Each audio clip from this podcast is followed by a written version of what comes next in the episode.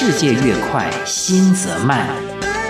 台湾精彩，在光华。欢迎收听《光华在线》。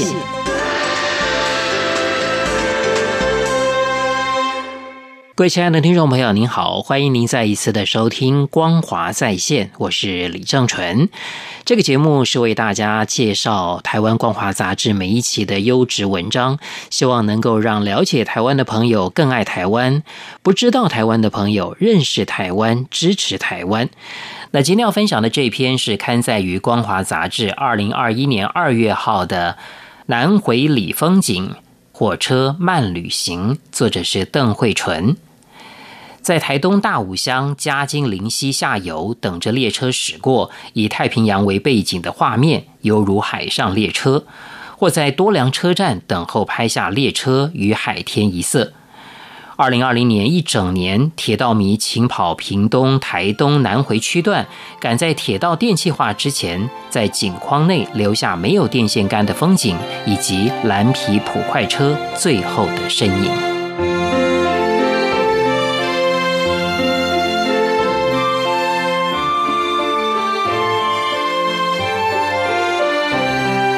一九九一年通车，南回线是台湾环岛铁路的最后一块拼图。作家刘克襄形容，环岛铁道就像一个大型的回转寿司，载着人们到处游走。二零二一年适逢通车三十周年，台铁也在去年完成南回全线电气化工程，自此更快速地串联南方以南的交通往返。但除了电气化跟速度之外，南回线不仅只是一段交通路线，更藏着许多故事和风景，是一条看见不同台湾的路线。正在拍摄《南回铁道员》的纪录片导演萧菊珍这样形容：南回线就像一个 Nike 的钩，从屏东的枋寮出发，一路遇水架桥、遇山穿隧，跋涉近百公里之后，在台东站歇脚。台湾铁路系统主要规划建制于日本人之手，并且多数在二次大战之前建制完成，独缺北回线苏澳到花莲跟南回线芳寮到台东两段。北回线在一九八零年通车，南回线则最晚到一九九一年才兴建完成。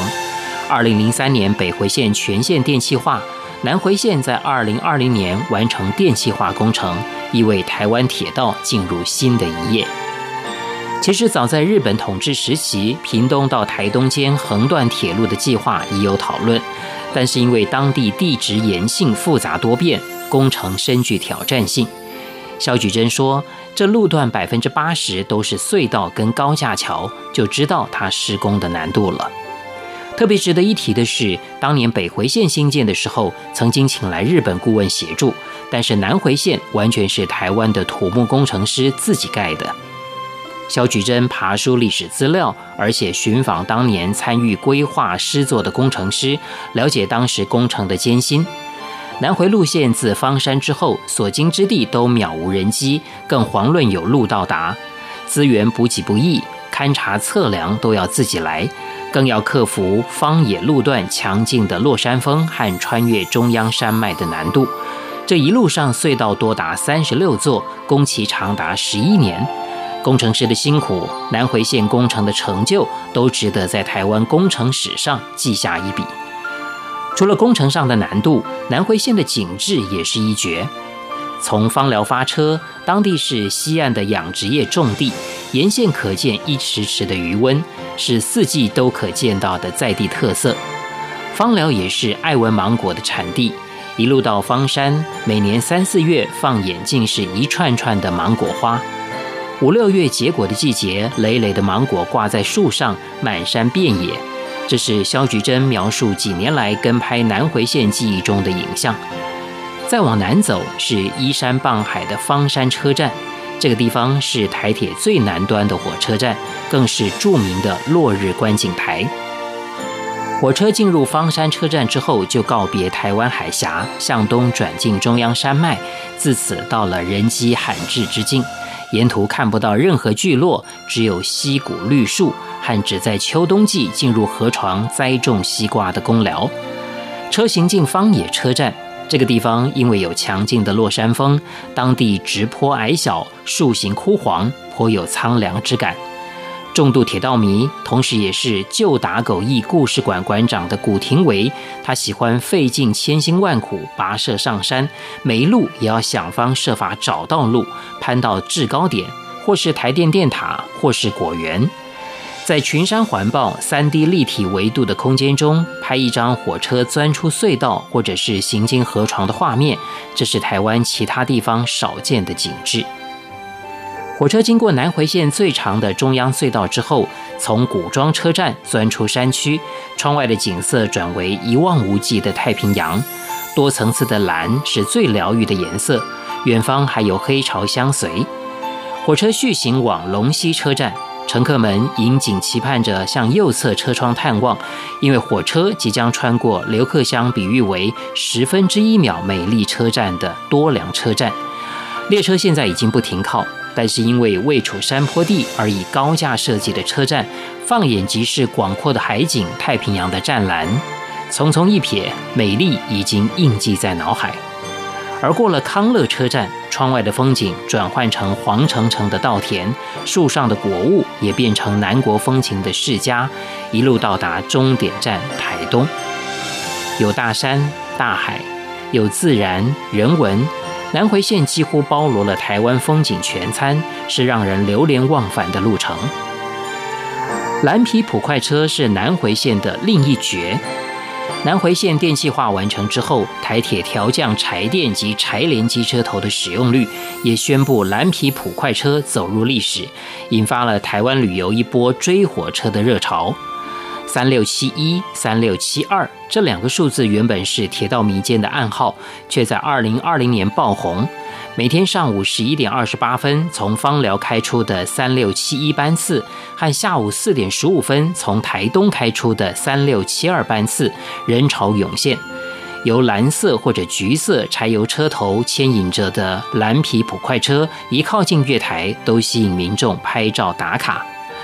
蓝皮列车车龄至少已经有五十年的历史了。这种没有冷气，只靠车顶已经有年资的电风扇循环送风，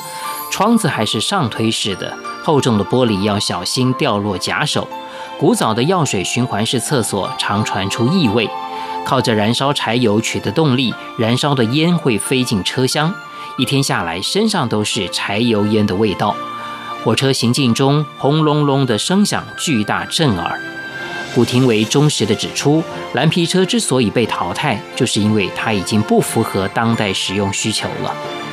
只是蓝皮车停驶的消息一释出，引起社会哗然骚动，许多网友上网连署，希望台铁能够保留蓝皮车定期班次。早在二零一一年，常年推动慢旅行的刘克襄就曾经为蓝皮车的存续请命。他多次维文投书，希望台铁能够保留蓝皮车的风景。为的不只是蓝皮车的时代感，他觉得我们需要一辆可以慢慢旅行的火车。刘克襄希望能够珍惜慢车的慢速度，铁道迷则追逐着即将消失的铁道风景。另外一种不舍的心情，则是来自许多四五年级生的成长记忆。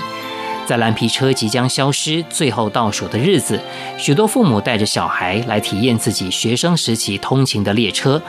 在那个私家车还不发达的年代，火车是重要的公共交通工具。游子每一次的离乡返家都靠着火车接驳，火车实在是跟庶民生活紧密连结的。铁道不仅只是交通路线，伴随着南回线电气化，行车时间缩短，点与点的连结将更能够有效率。但是在速度之外，台湾铁道更是一条能够让你看见不同台湾的路线。